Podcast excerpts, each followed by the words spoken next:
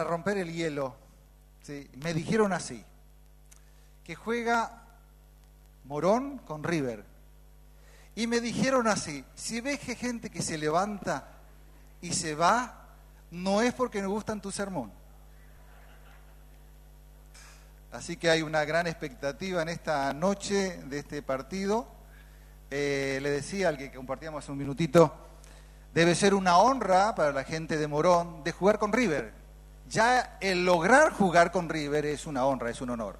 Así que han logrado, y si hay un empate, mejor, y si gana, por supuesto, es el sueño del pibe, ¿sí? Así que bueno, estamos haciendo fuerza para que el local también tenga ese beneficio. Muy bien, primero quisiera saber si todos tienen su bosquejo a mano. Si usted no lo tiene, levanta su mano y se los vamos a alcanzar. Es un bosquejo guía de lo que vamos a estar compartiendo en esta noche. ¿Sí? ¿Alguno que le falte? ¿Su bosquejito? Muy bien. Quiero solamente reafirmar dos anuncios, que el próximo 25 hay un retiro de matrimonios, están allí afuera en la entrada para anotarse, todavía hay tiempo creo, así que puede hacerlo. Y el 24 de este mes, el viernes 24, tenemos bautismo y le animamos a usted que ha tomado la decisión de seguir a Jesús y entregar su vida, poder hacer esta decisión importantísimo que la Biblia nos manda. Eh, dos días antes, sería el miércoles 22 a las 20 horas, tenemos una charla que llamamos pre-bautismal, como para que podamos informarles y repasar un poquito qué está haciendo usted el día del bautismo.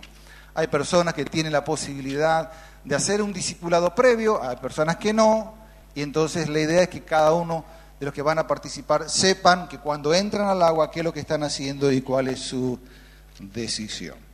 El domingo pasado, en esta serie que estamos llevando sobre el tema sobrenatural, desafiando los límites, estuvimos viendo a un personaje de la Biblia que era Sama, parte de los valientes de David, eh, y pudimos sacar lecciones muy prácticas, sobre todo sobre la responsabilidad y de tener convicciones en las decisiones. Y hoy vamos a estar viajando, por decir así, vamos a ir al Nuevo Testamento para ver una de las historias como tienen ahí en el bosquejo, en esta pequeña introducción, que dice que se trata de uno de los relatos más extraordinarios sobre la fe. Se encuentran una mujer fuera de lo común y aún Jesús, pocas veces visto, que llega a él a extraer de ella la exquisitez de una fe profunda y digna de ser imitada. Así que es uno de los personajes eh, y una actitud de Jesús bastante singular que en esta noche vamos a estar tratando de sacar lecciones prácticas que ustedes tienen ahí en su bosquejo y vamos a tratar de ir rellenando. Antes de estar leyendo la lectura principal que va a estar en el libro de Mateo, capítulo 15, 21. Se repite la historia también en Marcos, son los dos escritores. Ambos tienen una mirada especial sobre la historia. Mateo es más detallista y tiene lo que llamamos una mirada judía, es una descripción judía con detalles que tienen que ver mucho con la conversación que va a tener entonces Jesús con la mujer samaritana.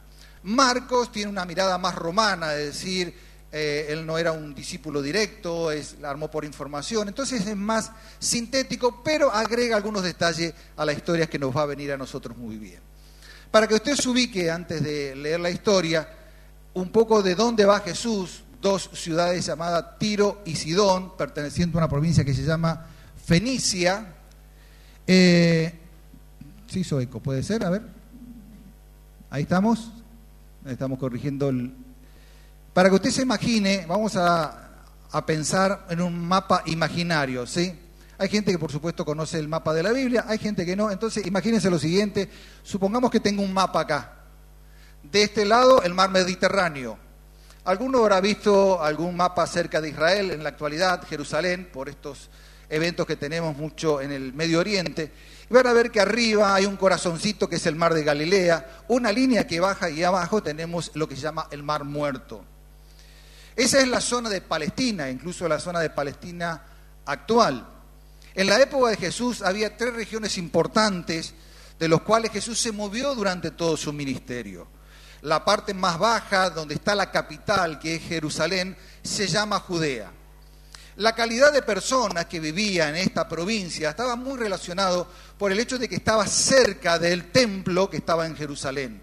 Las personas, la mayoría tenía formación judía y era, digamos así, de un nivel de clase social un poquito más alta, tenía la posibilidad de acceder a una ciudad y allí estaba entonces toda, eh, digamos, eh, el grupo más selecto de los religiosos. Allí estaban los escribas, estaban los saduceos, eh, y estaban todas aquellas personas que manejaban la ley y administraban el templo de Jerusalén, allí, que era el templo de Herodes. En el medio, subiéndose, hay una provincia llamada Samaria. La historia más conocida de ese sector es la mujer samaritana. Eh, los samaritanos eran eh, un grupo de judíos eh, mestizos. En la época de la división del reino de Salomón, cuando invaden los enemigos, parte de los enemigos, creo que eran los asirios, no se llevan parte de la población y ellos traen sus propios sacerdotes, su propia cultura, sus propios dioses y se produce lo que se llama una mixtura de raza. Y quedan estacionados en Samaria a tal grado que cuando nosotros leemos la historia de la samaritana, claramente dice que los judíos y los samaritanos no se trataban. Entonces normalmente la gente judía, la que era de clase, la que era religiosa, en vez de ir por Samaria para evitar, digamos así, pegaba un recorrido por un camino lateral e iba a la zona de arriba, cerca de Galilea, cerca del mar de Galilea, donde tenemos las escenas preciosas de Jesús, sus enseñanzas, su embarcación, etcétera, etcétera, etcétera. Así que Galilea estaba a la viva y las personas de Galilea, podríamos decir así, eran judíos, entre comillas, de segunda, es decir, eran judíos más pobres, no con tanta eh, calidad o acceso al conocimiento. De allí la expresión que cuando hablan acerca de Jesús, dijeron, ¿podrá salir algo de bueno de Galilea? Y ahí entonces tenemos la, formación. Pero Jesús se movía ahí, pero esta historia no es en la zona de, Palestina. Sale, digamos así, viajando en este mapa imaginario, un poquito más arriba, hacia el lado del mar Mediterráneo, donde hay dos ciudades llamadas Tiro y Sidón. Es decir, esta ciudad en sí mismo eran ciudades portuarias. Así que usted tiene que manejar, imaginarse que las ciudades de puerto son de mucho comercio y de un ambiente medio raro, es decir, abundan las ofertas femeninas, etcétera, etcétera, y había todo un elemento de transacción, sumado a la cultura. Y vamos a ver que en la descripción se mencionan palabras como cananeos, porque eran zonas de los cananeos. Y los cananeos históricamente en la Biblia, desde la época de Elías, fueron enemigos literales del pueblo de Israel. Así que el lugar y el ambiente donde iba Jesús no era común, no era, digamos, ambientado a lo que él conocía con gente que tenía que ver con su creencia. Influencia entonces de toda la cultura cananea, que los dioses más importantes eran Baal, Acera eh, e incluso Astoret. Y dentro de todo decía que era un centro del culto de la, la reina del cielo. Así que el ambiente espiritual donde va Jesús no era común no era normal. Y el escritor, Marcos, dice que él se fue ahí para que nadie supiera que él estuviera. Él no quería saber nada con la gente. Muy raro y muy extraño. Y en esa situación entonces se produce la siguiente escena. Saliendo Jesús de allí, se fue a la región de Tiro y de Sidón. Y he aquí una mujer cananea que había salido de aquella región clamaba diciéndole, Señor, hijo de David, ten misericordia de mí mi hija es gravemente atormentada por un demonio. Pero Jesús no le respondió palabra. Entonces, acercándose sus discípulos, le rogaron diciendo, Despídela, pues da voces tras nosotros. Él respondiendo dijo, No soy enviado sino a las ovejas perdidas de la casa de Israel. Entonces ella vino y se postró ante él diciendo, Señor, socórreme. Respondiendo él dijo, No está bien tomar el pan de los hijos y echarlo a los perrillos. Y ella dijo, sí, Señor, pero aún los perrillos comen de las migajas que caen de la mesa de sus amos. Entonces respondiendo Jesús dijo, Oh mujer, grande es tu fe, hágase contigo como quieres. Y su hija fue sanada desde aquella hora. Muy bien, vamos a tratar de sacar tres lecciones prácticas de esta historia y ustedes tienen allí en sus bosquejos la, la palabra tres, que son tres inconvenientes o tres obstáculos que esta mujer va a pasar para lograr el fin de su búsqueda y de su necesidad. Pero previo a esto, déjenme contarle una historia personal que lo conté esta mañana, hace aproximadamente ya, sí, se cumplieron tres años, que tanto mi mamá con Dorita y yo fuimos a, Estados Unidos, pasamos por Miami y después nos fuimos a Los Ángeles, tuvimos aproximadamente un mes, eh, para aquellos que quieren ubicarse geográficamente, por lo menos se acuerdan el famoso cartel de Hollywood, que aparecen en todas las películas. ¿Saben que originalmente era Hollywood Land? era un cartel de publicidad de venta de terrenos. Después desapareció land, que es tierra, y quedó Hollywood. Así que de ahí sacaron todas las películas, ahí hay escenas románticas, ahí hay este, destrucción de terremotos y siempre Los Ángeles queda intacta. Así que fuimos, pasamos unos días allí y teníamos un amigo, un pastor, eh, que nos conocimos en la juventud aquí en Argentina, trabajamos juntos en la época de los jóvenes. Así que estuvimos varios días pasando con él. Eh, habíamos ido juntos eh, con su señora a Disney, a la Universal, para, para ver toda la, acción. Y él dijo, mira, me gustaría que ustedes conozcan Las Vegas. Así que organizó el día de trabajo y una media mañana decidimos entonces los cuatro ir a Las Vegas. Para tener una idea de geográfica, Las Vegas es como ir a Cámara del Plata. Eh, Los Ángeles está en el estado de California y Las Vegas está en el estado de Nevada, pegado, digamos, a California. Para llegar entonces a Las Vegas, usted agarra la freeway, las grandes autopistas, y en el trayecto que va haciendo va a encontrarse con un desierto. No un desierto de eso de arena, sino es un desierto más rocoso. Es decir, montañas no muy altas, pero sí todo rocoso. Así que imagínense, cerca del mediodía, calor, cómo calientan las piedras, etcétera, etcétera. Más o menos a mitad de camino, como cuando usted va a Mar del Plata, para en Atalaya, nosotros paramos nada menos que en una estación de servicio. Me acuerdo la escena, me encanta recordar esta escena, porque nos bajamos, estábamos con aire acondicionado, abrimos las puertas y entró el calor, para así del tufo, pero ese viento caluroso pegó eh, en nuestras caras. Y me gustó la escena porque yo veía la ruta y estacionados en la ruta camiones. Camiones de película, como las, que ustedes, eh, las de, ¿cómo se llama este? Los Transformers. ¿Vieron qué camiones espectaculares? Hay unos camiones, me acuerdo cuando íbamos por la autopista, que íbamos al costado, que tenía la cabina mínimo cuatro metros de casa, es decir, toda una cabina eh, compacta, impresionante, impecable los camiones. Así que no hay duda que los choferes viven en los camiones y es otra, otra línea. Así que el que chofera allá en ese tipo de camiones lujosos. Así que me gustaba ver la escena, los colores de los camiones y ahí se veía entonces el mover del calor que desfiguraba de fondo, digamos así, eh, a la figura eh, fotográfica de estos camiones. Sin embargo, incluso se sentía el viento y bien típicamente del oeste, bien así de película, las famosas esas matas que empiezan a rodar y rodar, y vos mirabas cruzando así y decís, mirá, eso es verdad, es como las películas, pleno desierto camino a eh, Las Vegas. Así que bueno, continuamos Las Vegas y cuando vamos entrando a Las Vegas, lo primero que está es ese famoso cartel donde todo el mundo se saca la foto, ¿sí? Bienvenido, en inglés welcome, y lo de atrás no sabía lo que decía y yo le dije chao y todos se ríen porque no sé qué va atrás del cartel. Supongo que hay un cartel de despedida que todo el mundo también se saca fotos. A la derecha está el aeropuerto de, de Las Vegas. Y uno va a pasar entonces por la parte vieja de Las Vegas, la ciudad antigua, para luego terminar en lo que es la nueva moderna eh, Las Vegas.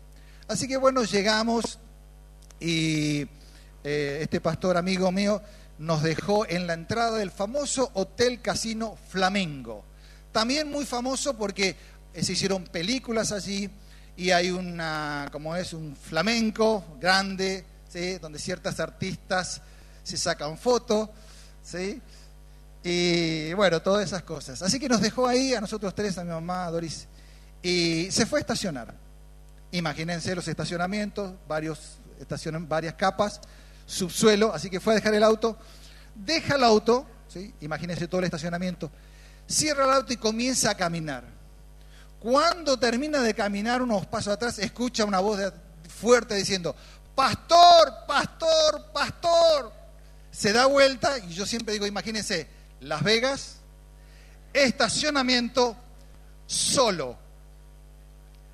¿Cómo habrá quedado mi amigo? ¿Se habrá dado cuenta? Y verán, bueno, por supuesto eran hermanos que eh, los conocían, así que ¿qué va a hacer? Fue, los saludó, supongo que los abrazó, etcétera, etcétera, y siempre, ¿usted qué andan haciendo por acá? Bueno, como todo, porque es un elemento turístico, es decir, el que va a Las Vegas, eh, uno va a chusmear más que todo, a ver, eh, realmente es espectacular en cuanto a lo que es la parte de diseños, arquitectura, esos hoteles impresionantes. Eh, los hoteles tienen estos aguas danzantes, es impresionante la inversión que hay, las luces de noches es realmente un espectáculo. Así que bueno, nosotros nos quedamos eh, esperándolo. Cuando él vino, entonces fuimos a un restaurante. Bajo, ahí en Flamenco, hay un restaurante. Y yo le decía esta mañana que yo vengo con la evidencia. Me llevé el souvenir, el souvenir aquí está. Esto estaba en la mesa 2, nosotros estábamos en la mesa 2, ¿sí? que indicaba el número de mesa. Yo me lo llevé, estaba... Y atrás dice, para que ustedes vean, dice Flamingo y dice Las Vegas, certificando que nosotros estuvimos en Las Vegas. Así que bueno, nos sentamos en la mesa, él sentó enfrente, nosotros estamos así sentados, y en la mesa al lado había otra familia. Había una abuela, había la mamá, el papá y dos, dos hijos. Así que imagínense cuál era nuestra conversación. ¿Qué conversación iba a salir? Indirectamente, independientemente que estábamos ¿dónde? En Las Vegas, en Flamingo, estábamos en un restaurante abierto al público, y hablando de qué cosas, y cosas que eran personales, pero se nos pasó por ahí cosas que tienen que ver con lo espiritual, porque somos amigos y hablando de cosas de la vida y cosas del Señor. Entonces al lado escucharon que nosotros teníamos un vocabulario cristiano. Entonces la abuela le dice, le pregunta, ¿ustedes son cristianos? ¿Y usted qué haría? Y nos escondemos acá en Las Vegas. Y mi amigo pastor dice, sí, nosotros somos pastor y él es también pastor.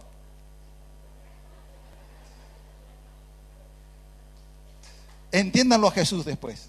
En un lugar fuera de su ámbito, ¿no es cierto?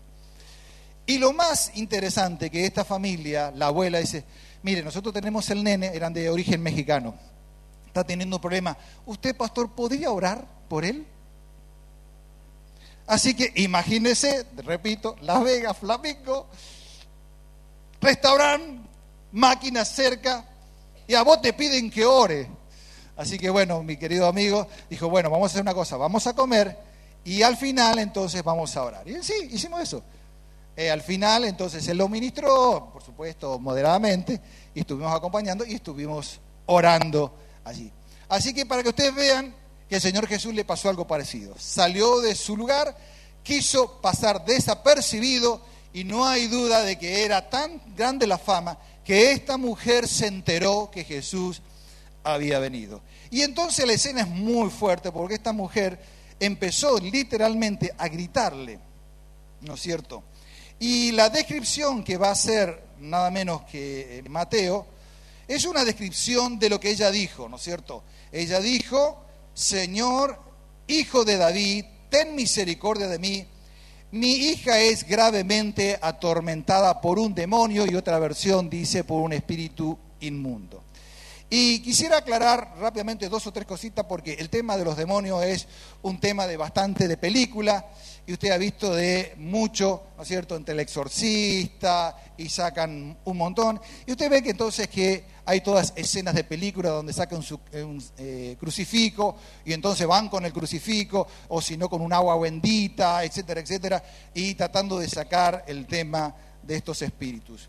¿Qué dice la Biblia? ¿Qué podemos sacar? Brevemente, algunos consideran que los demonios dicen algunos que son origen de espíritus malos de personas que han muerto y que buscan luego manifestarse en persona. No tiene mucho, mucha solidez, no hay manera de probar eso, es muy espiritista, digamos así. Otros dicen que entre el versículo del capítulo 1, desde el versículo 1 y 2 de Génesis existe lo que se llama una brecha llamada la creación preadámica, eh, que hubo una creación previa y se produce una especie de diluvio de Lucifer cuando él lo lanzado del cielo que esos cuerpos es otra explicación. Otro dice que Génesis 6 habían eh, los hijos de Dios y las mujeres que eran bellas, una cohabitación entre ángeles y mujeres y supuestamente de ahí nacieron eh, gigantes y entonces en el diluvio de Noé desaparecen y son cuerpos. Tampoco tiene mucho acidez. La mayoría considera posiblemente tenga que ver con un ambiente de la división del reino de Satanás. Déjeme entonces simplemente marcar esto. Existen dos reinos, bien claros, se llama como visión bíblica. Existe un reino de luz y un reino de las tinieblas. Eso es súper claro. No importa lo que la gente opine e invente. Y ese reino está así. Hay un rey de luz que es Jesucristo. Hay ángeles santos que forman parte de ese reino. Y están aquellos los redimidos que es la iglesia. Y después existe un reino de tinieblas encabezado por el príncipe de este mundo, llamado Satanás, el diablo, Lucifer, tiene como 10 o 15 nombres eh, que describen este personaje.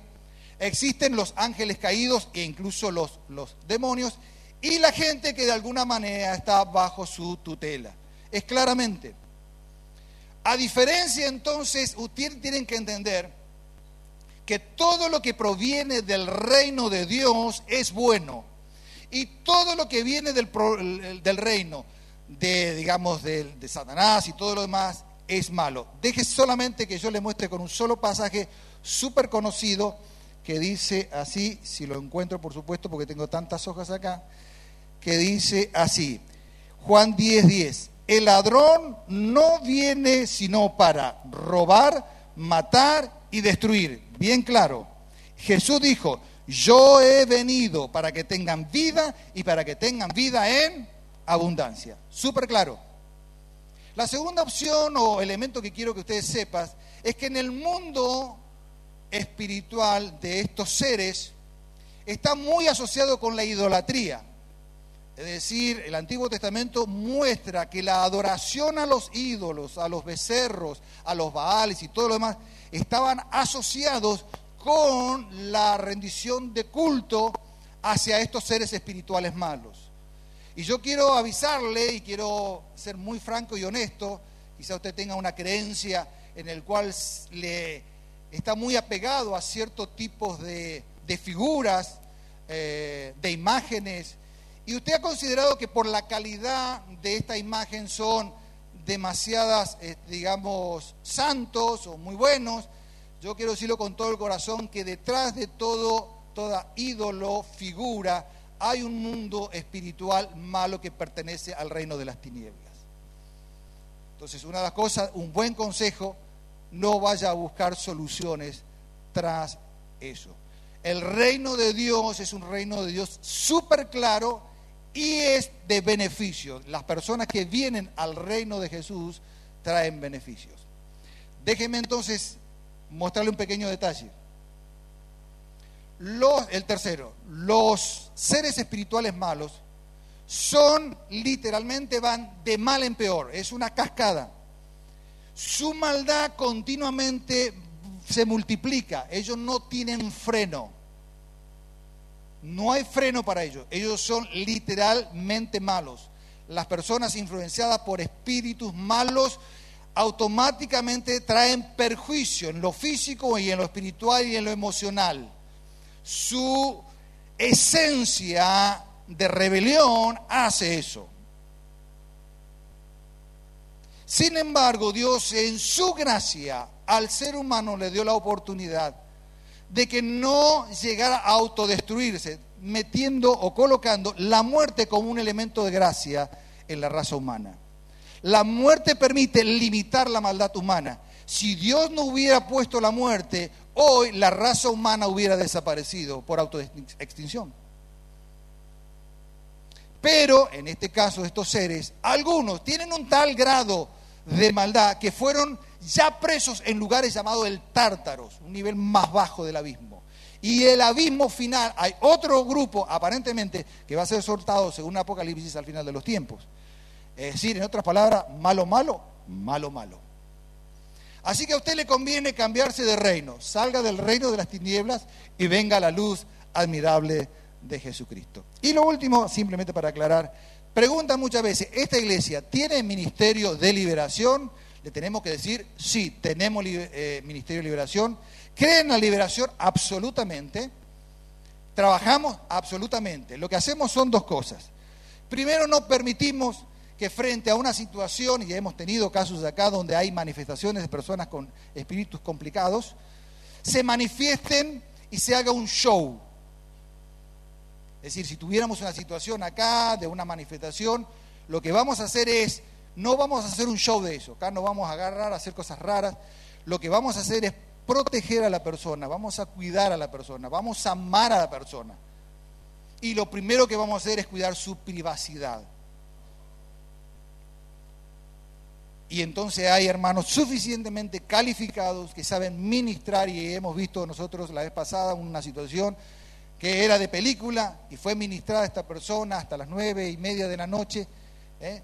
Eh, con mucha paciencia, con trabajo de liberación, etcétera, etcétera, y de aquí se fue liberada o por lo menos fue ministrada en este lugar. Así que esta iglesia cree, sí, trabaja, sí, tenemos ministerio, sí, ¿ok? Independientemente de que somos calmados en ese área. Vayamos a las partes prácticas ahora, ¿sí? La primera, ¿cuál es el primer inconveniente que va a tener esta mujer? La reacción de Jesús frente al grito de la mujer, muy fuerte, dice en el versículo 23, pero Jesús no le respondió palabra. El número uno dice, no hay respuesta primaria de Dios, usted puede anotar ahí. Cuando toda persona comienza una crisis, un problema, una situación personal, familiar, sale en busca de soluciones, algunas veces son soluciones médicas, eh, o de profesionales, que está lo correcto, pero también hay búsqueda de soluciones espirituales. Y ahí el peligro, de dónde usted busca la solución espiritual. Le animamos a que usted entienda bien que usted no puede ir a un chamán, usted no puede escuchar la radio y ahí como estos peruanos que dicen que son el cacique y entonces ahí llame eh, que nosotros le vamos a ir a la casa y le vamos a hacer tal cosa, tal cosa, y entran en unos eh, líos espirituales, unos enredos espirituales, tratando de buscar una solución. Con toda honestidad, eso va a ir de mal en peor. Usted necesita venir al lugar correcto. De allí entonces, en la búsqueda, incluso nosotros como personas que creemos en Dios, este tiempo de búsqueda a esta respuesta, buscamos a Dios en oración. A veces nos disciplinamos frente a la situación.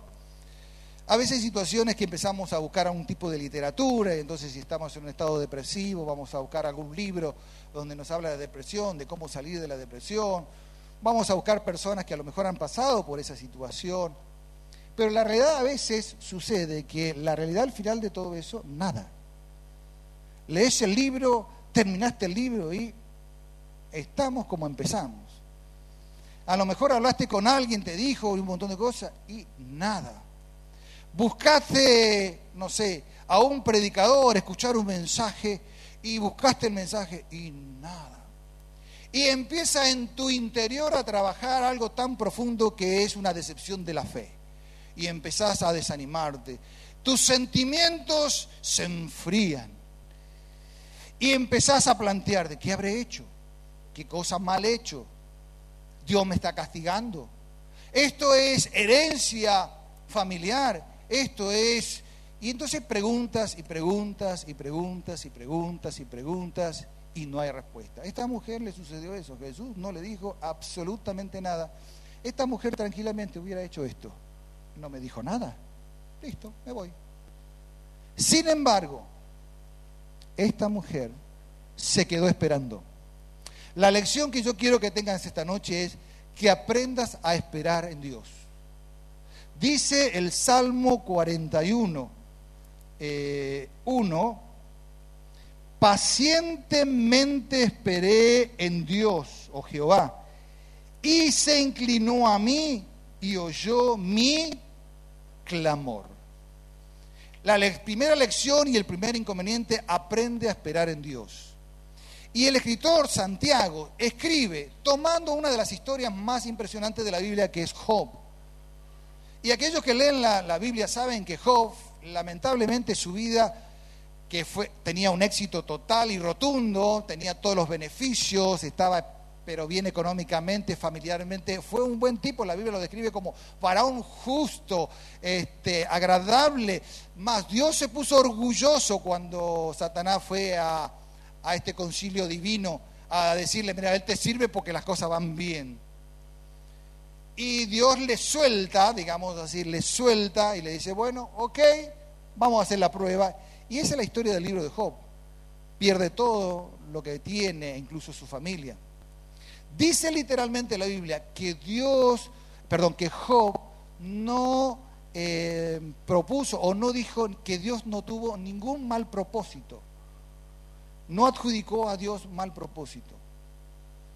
Dijo él, recibimos bienes porque no vamos a recibir males. Y dice que entonces Job no blasfemó contra Dios, no se quejó contra Dios.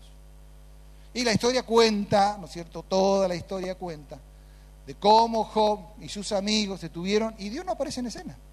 Literalmente hasta el capítulo 38 ahí en Job, donde al finalmente en un torbellino, en una presencia especial, comienza la charla. Y nosotros, por supuesto, nos gustaría que Dios nos explicara por qué nos está pasando esto, por qué esta situación y todo lo demás. Y Dios le dijo, vamos a tener una pequeña charla. ¿Cuál es la charla? Voy a hacerte la siguiente pregunta. A ver, cuando yo creé las constelaciones, el Orión, que son parte de las constelaciones de los cielos, las estrellas, ¿dónde estabas vos?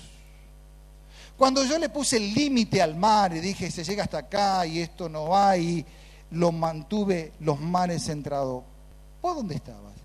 Cuando las cabras monteses dieron, parieron, digamos así, ¿quién inventó eso?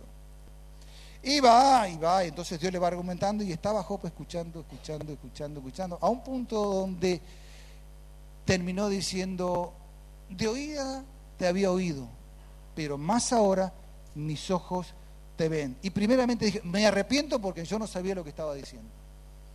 Y el libro de Santiago lo toma como un ejemplo a él, diciendo que tendríamos que ver, aquí tenemos por aventurado los que perseveraron y han oído de la paciencia de Job, han visto el propósito final del Señor, que el Señor es misericordioso, compasivo y misericordioso. el final de Job fue de restauración.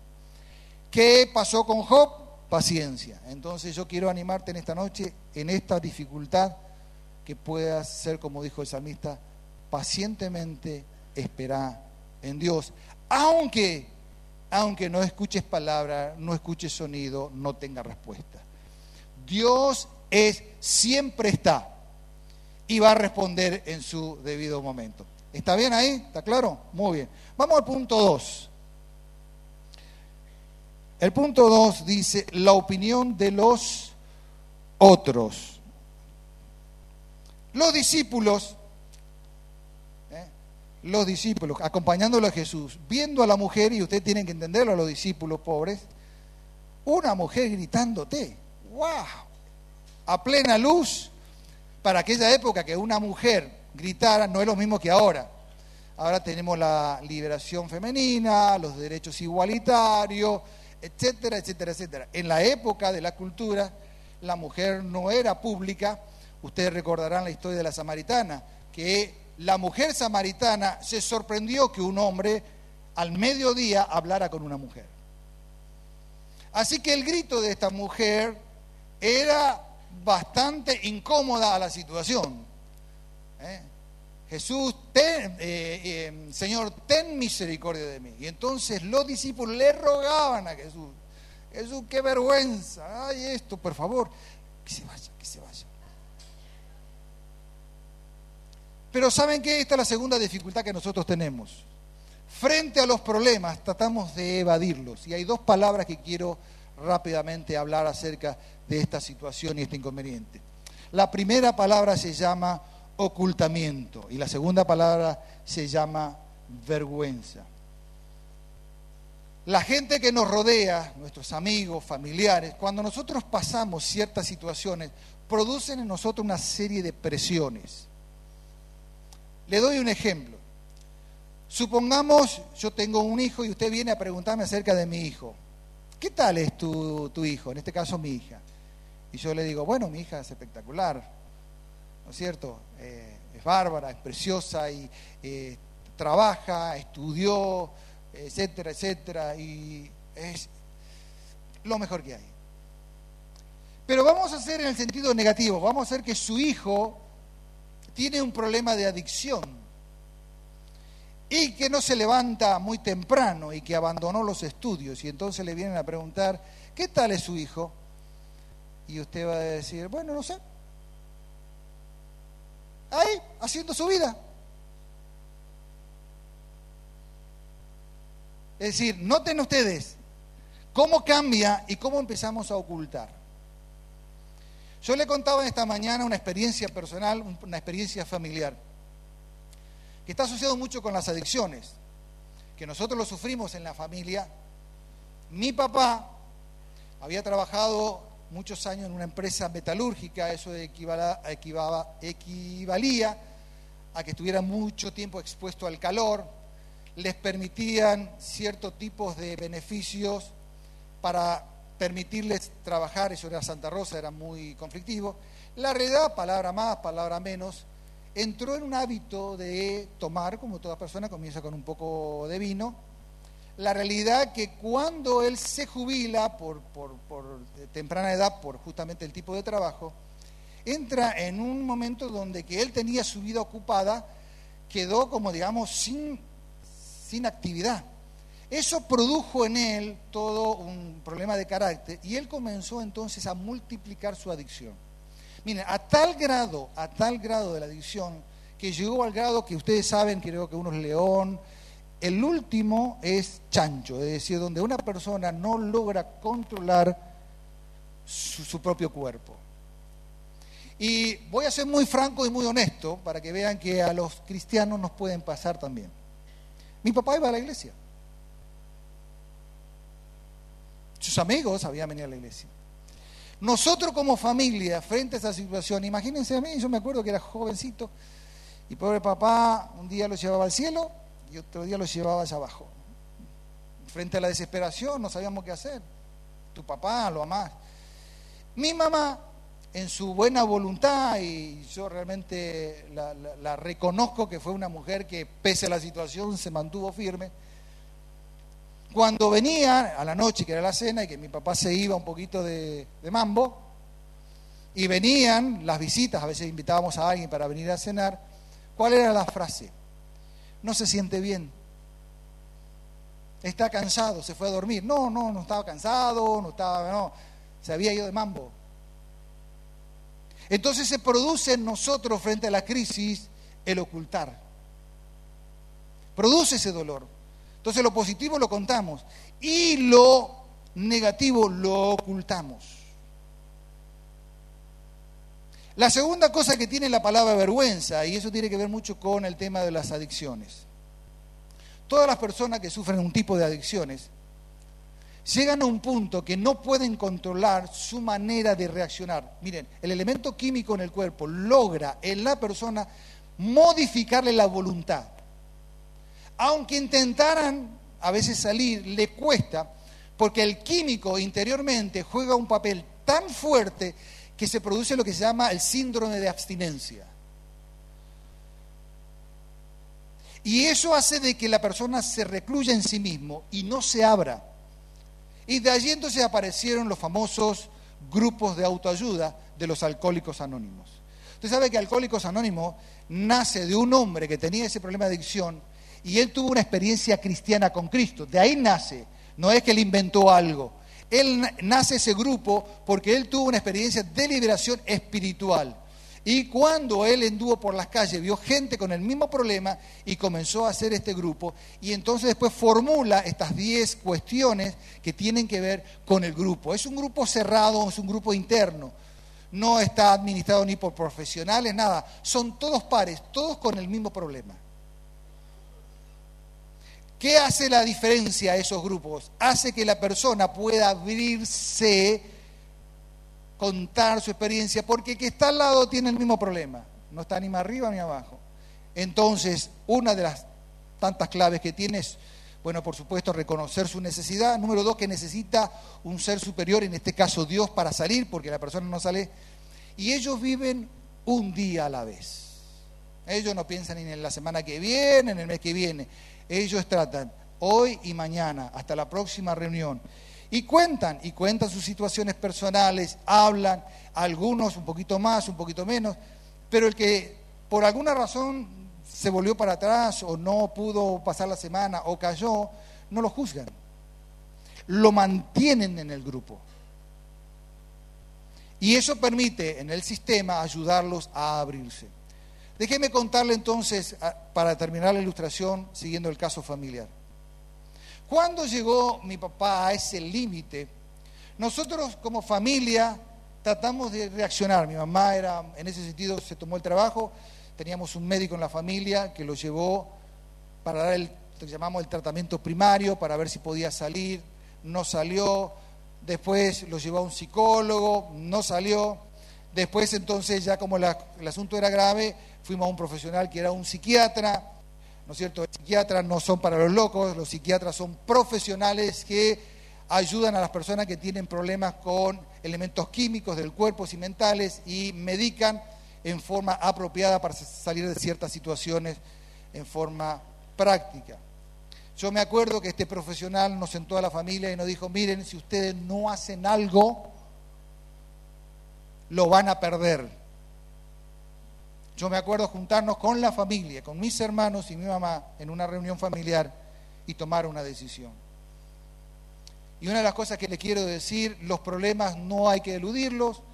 Si usted tiene un problema que hay en el grupo familiar, usted como familia tiene que juntarse y tratar de ayudar. Para eso se creó la familia. La familia no es solamente para decir que somos hermanos, sino que cuando tenemos un problema interno, una crisis, sentarnos y preguntarnos cómo podemos salir. Y me acuerdo entonces la decisión de la familia. Mi papá había salido afuera, nos, nos juntamos. ¿Y qué hacemos? Lo internamos. Lo llamamos a mi papá y le dijimos así. Mi mamá le dijo, hay dos maneras que te internaramos, por voluntad o hacemos la denuncia vía judicial y viene un patrullero y te lleva. Cuando mi papá se escuchó de lo del patrullero, no le gustó. Y literalmente dijo, no, yo patrullero no, estoy dispuesto a ir. Ni bien dijo que sí, agarramos el auto, ya teníamos el lugar y lo internamos. Dos años de lucha tuvimos, es decir, dos años internado que fue progresivamente saliendo. Estuvo un periodo muy intenso y permítame, acá me extiendo un poquitito, porque les puede servir a ustedes cómo uno aprende a tener misericordia cuando hay cosas que le pasan en la familia y a no juzgar. Yo me acuerdo en el periodo primario de la primera semana, el síndrome de abstinencia. Yo vi a mi papá en una cama ver cosas y el médico dijo, si sale de esta, continúa. Es difícil, durísimo. Pero eso hace la familia, ¿ves? Estar en el momento difícil y acompañar. Y fue saliendo, progresivamente, fue saliendo, fue saliendo cada semana, que hizo que de alguna manera, independientemente de la fe que orábamos y todo, yo me acuerdo la, la, charla con el profesional, le decía, mire, mi papá se llama Alejandro, don Alejandro, 50% ya lo tiene ganado, su familia está con usted, 50% ponga ustedes y esto va para adelante y así sucedió. Salió a trabajar, mi hermano había visto la carpintería y comenzó con una rutina de trabajo. Él arrancaba a la mañana, se iba tempranito, barría, estaba allá, tomaba mate, era útil, volvía a la casa y así pasó su tiempo y salió de su situación. Entonces quiero decir que el problema no lo suelte. Yo decía esta mañana, y esto así entre nosotros, miren, si hay conflictos a veces en la familia, que no se llevan bien con los hermanos, cuando hay situaciones, sáquense los conflictos familiares, júntense, accionen, métanse en el problema. Yo les aseguro, como decía el pastor la pasada, hay cosas que tenemos que hacer nosotros y la familia cumple un rol especial. Dios creó la familia para eso. Usted tiene que saber que tiene el grupo familiar para estas situaciones.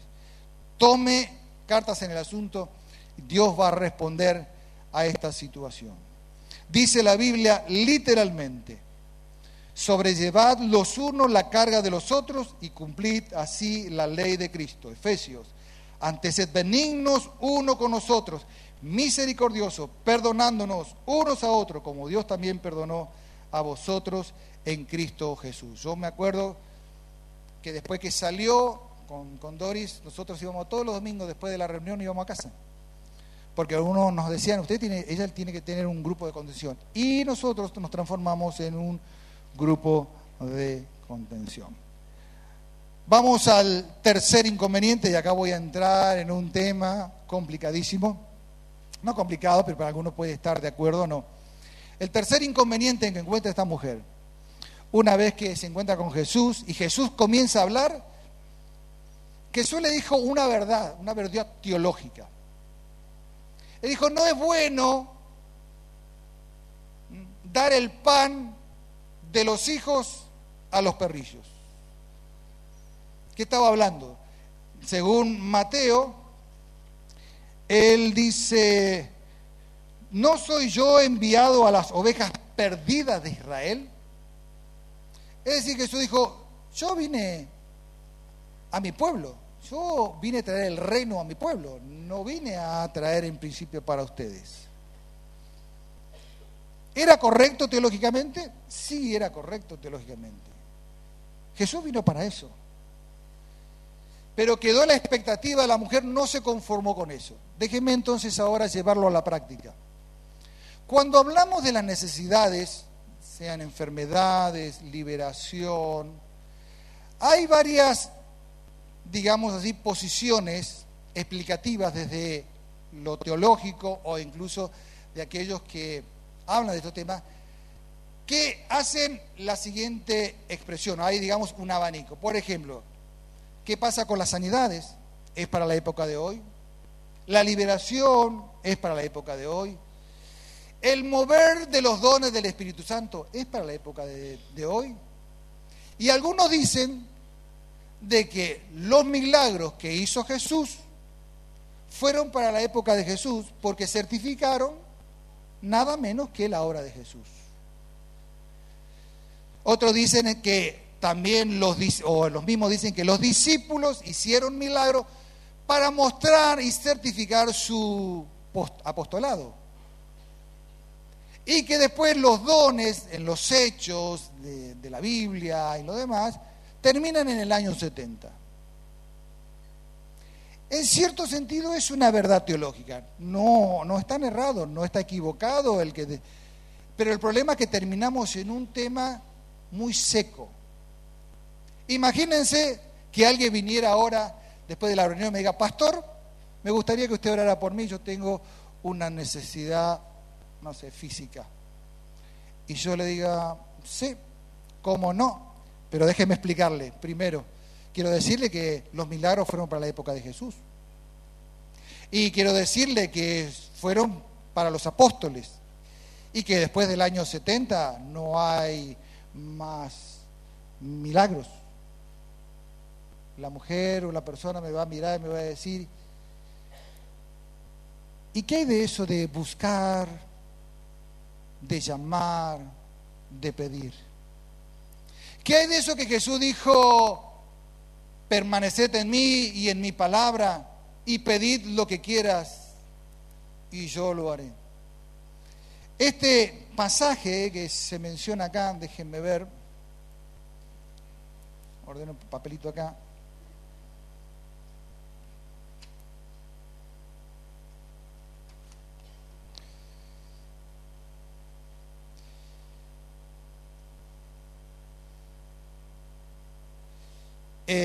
Vuelvo. me perdí. Eh, ah, que, la persona me está, me está preguntando acerca de eso. Hay muchos pasajes que avalan entonces esta idea de que hay algo más. Hay verdades teológicas, pero la verdad, la profundidad que hay mucho más, son las migajas que la mujer menciona. La realidad la historia cambia. Jesús vino a los suyos, los suyos le recibieron y entonces lo que fueron primero se transformaron en segundos. En otras palabras, los milagros continúan, las liberaciones continúan, independientemente, entre comillas, de verdades que no están mal, pero la realidad hoy en la actualidad Dios sigue obrando. Ustedes tienen dos palabras ahí que yo puse que es soberanía y propósito. Dios todavía sigue siendo Dios soberano. Él sigue actuando. Él, por supuesto, no puede hacer milagro, quizás no haga milagro, pero Él sí puede hacer milagro. Es soberano absoluto. Y entre comillas, nadie le puede decir a Dios no hacer tal cosa. Hoy en la actualidad Dios sigue obrando en forma especial. El peligro a veces de estructurarnos tanto, ¿cuál es? Por ejemplo, cuando los religiosos de la época de Jesús, los fariseos, tomaron de alguna manera la teología tan fríamente que perdieron la razón de ser por cual fue escrito. Por ejemplo, trajeron a la mujer pecadora, la mujer que había sido encontrada en adulterio la pusieron delante de Jesús. Y dice literalmente que le dicen a Jesús, mire, esta mujer ha sido encontrada en adulterio. La ley de Moisés dice que debe ser apedreada. ¿Es correcto eso? Sí, teológicamente es correcto. ¿Tú qué dices? Entonces, ¿cuál es el problema? La fría teología pierde la misericordia. Entonces Jesús le dice a los que estaban allí, que estaban ya con la piedra listo para tirar, dice, bueno, es fácil, ustedes que son tan espirituales, el que esté sin pecado, arroje la primera piedra. Y ahí empezó. Del menor al mayor comenzaron a arrojar las piedras, soltar las piedras, soltar las piedras, soltar las piedras. Jesús escribió en tierra, levantó su rostro, la murió la mujer, miró alrededor, dijo, ¿dónde están los que te acusaban? Y se fueron. Pues si ellos, teológicamente, son tan así, si ellos no te acusaron, yo no te condeno. Hay una segunda lección. Jesús iba con los discípulos, era un sábado, tenían hambre los discípulos, estaban con mucha hambre por el, el trigo, por los campos. Y empezaron a recoger el trigo y empezaron a comer, tenían hambre, crudo ahí, tipo maní. Y los fariseos lo vieron y le dicen a Jesús, tus discípulos están comiendo en el día sábado, eso no puede ser. Y entonces Jesús le cuenta una historia mostrando de cómo el rey David en su momento, cuando estuvo en un momento crítico, entró en el tabernáculo y tomó lo que eran los panes de la propiciación, es decir, se comió algo sagrado sin embargo no lo castigó.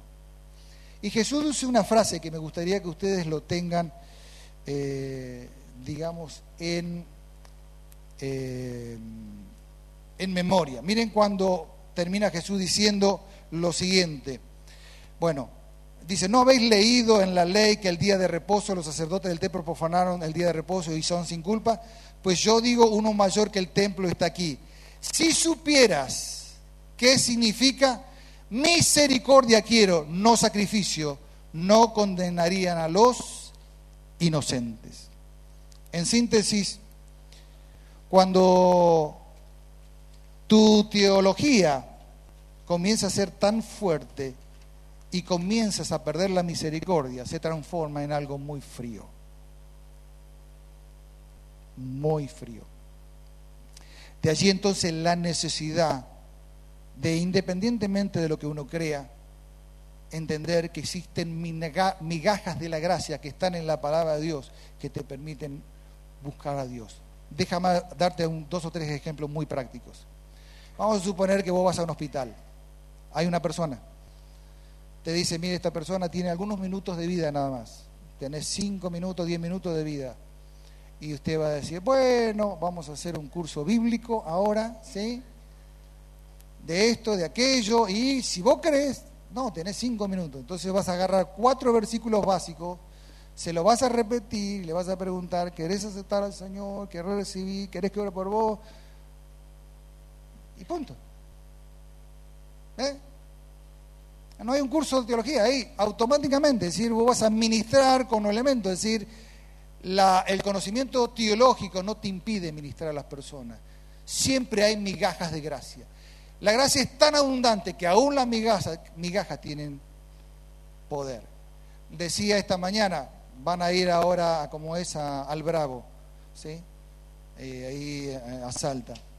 Me preguntaba yo, van a estar ministrando a las personas. ¿Cuántas de estas personas saben leer? ¿Cuántas personas han hecho el discipulado? Uno, dos. Y voy a decir, oh, oh, antes de ministrar y orar, vamos a hacer un curso teológico, te tienen que saber quién es Dios. ABC. La pregunta es, ¿Dios no va a actuar? ¿Dios no va a afirmar? ¿Dios no va a hacer cosas? Sí. Porque el que, que llega a Dios tiene que creer que Él existe. Dice que sin fe es imposible agradar a Dios. Entonces el conocimiento teológico no te condiciona a mover la mano de Dios, aunque vos te conozca toda la Biblia. ¿Está bien? Quiero terminar ya con esta sección rápidamente, estoy ya en tiempo. ¿Han escuchado la canción de Juan Luis Guerra, En el cielo no hay hospital? En el cielo no hay hospital. ¿eh? Todos cantan. Miren qué, cosa interesante, miren algunas partes de la letra. Él dice así, bueno, eh, gracias a Dios bendito, yo fui sanado de todo estrés, número uno. Me curó de la sinusitis, dos. Y la migraña, Tres, qué bueno es él, dice. la, canción, leo la canción, ¿eh? cuando lo escuchan, la canción. Me sacó de la depresión, cuatro. Y ahora bailo en un solo pie. Y no me duele la cinturita. Ay, qué rico. dice, dice, dice. ¿Qué estoy mostrándole? Sigue, por supuesto, en el cielo no hay hospital. Y después dice la última parte, gracias a Jesucristo yo fui sanado de un gran dolor. Para Él no hay nada imposible, todo lo puede, es un gran doctor. ¿Qué doctor? Me sanó del ojo derecho, sigue agregando la lista, y de un colapso del corazón, sigue agregando la lista, y no me duele la espalda baja. Ay, qué rico, por supuesto. Dice acá, en el cielo no hay hospital, te aseguro que Él te quiere sanar. Él cuenta su experiencia en esta canción. Y usted puede decir, eh, pastor, pero ese ¿Qué milagro? No son milagros, milagros la época de Jesús. No, no es esto de resucitar y transformar y cambiar, eso no son milagros. El libro de los Hechos dice así, que Dios hacía por mano de Pablo milagros extraordinarios. Y si hacían milagros extraordinarios, existen milagros ordinarios. Los milagros no tienen supercalificaciones, ¿verdad? Que hay algunos que son por el evento, son hechos importantísimos. Pero para una persona, el ser sanado de una sinusitis es un milagro. Y si tiene una migraña y es sanado, es un milagro. Y si te duele la cintura y es sanado, es un milagro. Es un milagro porque Dios actuó. Y terminás cantando, ¿no es cierto?, la canción del Juan Luis Guerra que en el cielo no hay hospital. Termino con una cosa que no lo dije esta mañana, lo voy a decir ahora. Es una posición mía, esto no es bíblico ni es dogmático, aunque creo que es bíblico. Yo creo personalmente que por qué existen de alguna manera estas flashes de milagros en las personas. Cuando Jesús manda a los doce, los primeros doce, a llevar la predicación que iba al pueblo de, de Israel, él utiliza una frase, lo pueden leer, que le dijo, vayan entonces, no vayan por los pueblos, vayan a las ovejas perdidas de Israel y digan lo siguiente, el reino de los cielos se ha acercado. ¿Cómo certificamos el reino de los cielos? ¿O cómo certificaban? Sanato a los enfermos, libertad a los cautivos. Para mí que de alguna manera los milagros son la muestra gratis de lo que es el reino de Dios. Por supuesto que cuando estemos en el cielo, como canta Juan Luis Guerra, no hay hospital, y es verdad. Pero no hay duda que Dios en su gracia y en sus migajas especiales va a seguir obrando, va a seguir sanando y va a seguir liberando. ¿Sí? Amén. Y los últimos dos, porque no me quiero pasar del tiempo, que tienen ahí en las notas, dice lo siguiente, una sólida actitud, una sólida actitud. Me encanta la actitud de esta mujer. Si vos me preguntaras cuál era la base de esta mujer, es algo que dijo la mujer y es la palabra, le dijo, sí, Señor. Decir Señor no es lo que nosotros nos acostumbramos a decir, Señor, me da la hora, buenas tardes, Señor, no. Señor, en su época, viene la palabra Kyrios y significa que le está diciendo, tú eres mi amo, tú eres mi dueño. La mujer hace una segunda cosa, es postrarse delante de Jesús, es reconocer, y le reconoce incluso que él era el hijo de David. En esta noche, en la actitud de fe, lo primero que tienes que reconocer que Jesús es tu Señor. Y a tal grado te voy a decir en este desafío de fe que deberías estar dispuesto a postrarte en su presencia para reconocerlo. Por eso Jesús dijo, si permanecieres en mí y permanecieres en mi palabra, pedid lo que quiera y eh, yo lo haré. Entonces, una actitud es justamente eso. Dice Pablo, yo sé en quién he creído. Hebreo dice que sin fe es imposible agradar a Dios.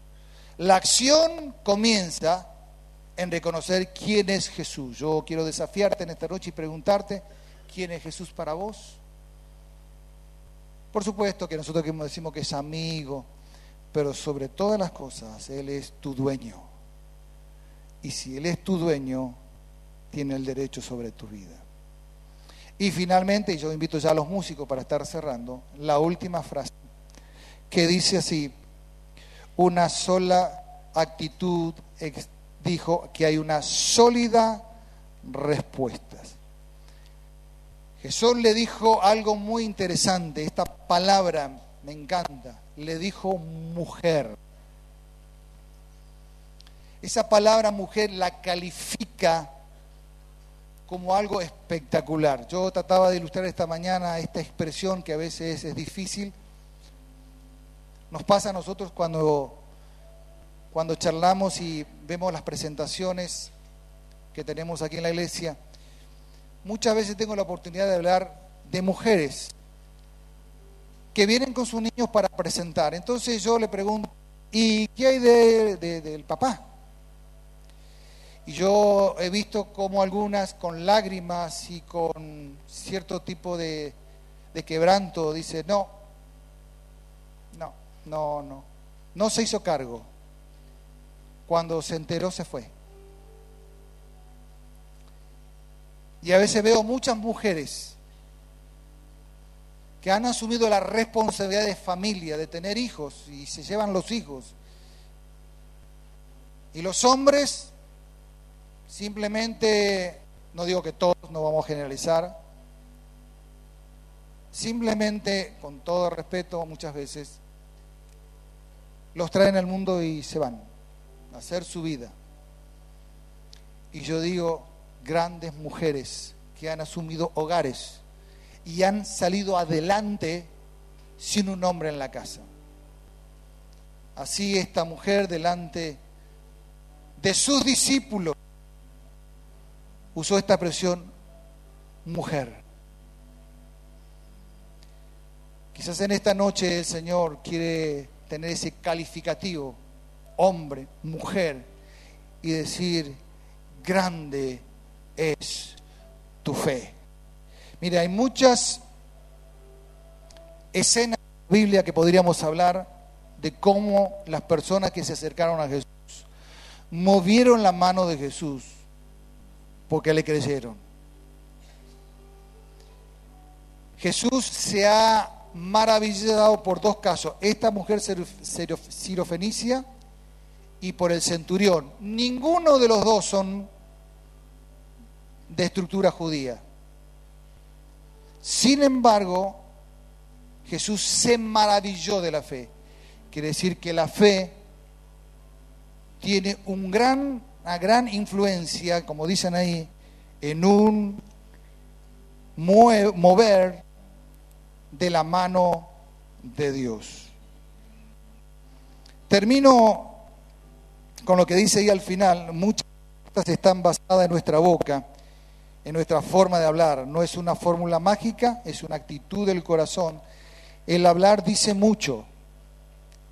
Porque Jesús dijo, así como creíste o dijiste, te se ha hecho. Podríamos estar hablando de cómo Jesús mostró la lección con una higuera para mostrar cuánto poder tiene nuestra manera de decir, nuestra manera de hablar. Hay muchas cosas que suceden en el mundo espiritual de cómo nosotros vamos hablando, no como un elemento mágico ni una fórmula. Pero la Biblia dice que todo lo honesto, todo lo justo, todo lo de un buen hombre, si hay virtud alguna, esto pensad, y cuando uno piensa y quiere, lo expresa. Dice Romanos que uno cree con el corazón, pero se confiesa con la boca. Y el final de la historia es muy linda porque cuando vuelve esta mujer a su casa, encuentra a su hija sentada liberada. Así que haciendo un resumen que tiene ahí abajo, dice, si no hay respuesta al principio, ciencia. Si los que te rodean no te alientan, si tu teología no es perfecta, si puedes creer, para el que cree, todo es posible. Levántese, déjeme hacer una oración, póngase de pie.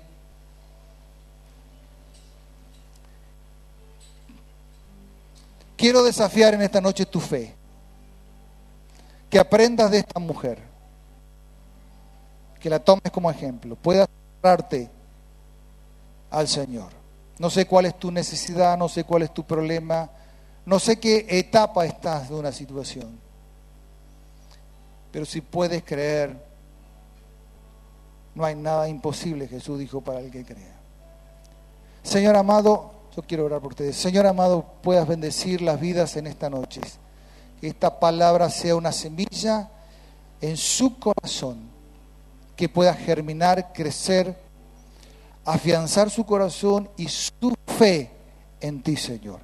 Si hay alguno que está necesitado, Señor, de cualquier índole, sea de lo físico, lo emocional, espiritual, nosotros ministramos, Señor. Te pedimos que tu presencia, tu Espíritu Santo pueda ministrar su corazón, que pueda darle respuestas, que ellos puedan actuar, accionar, tener una actitud de fe en tu presencia. Y yo sé con todo el corazón que siendo tú Dios tan grande, escucharás su oración. En el nombre de Jesús. Amén y amén y amén. Muy bien, vamos a despedirnos cantando. Y vamos a estar compartiendo entonces la ofrenda en esta noche, que esta palabra le haya servido a ustedes de bendición.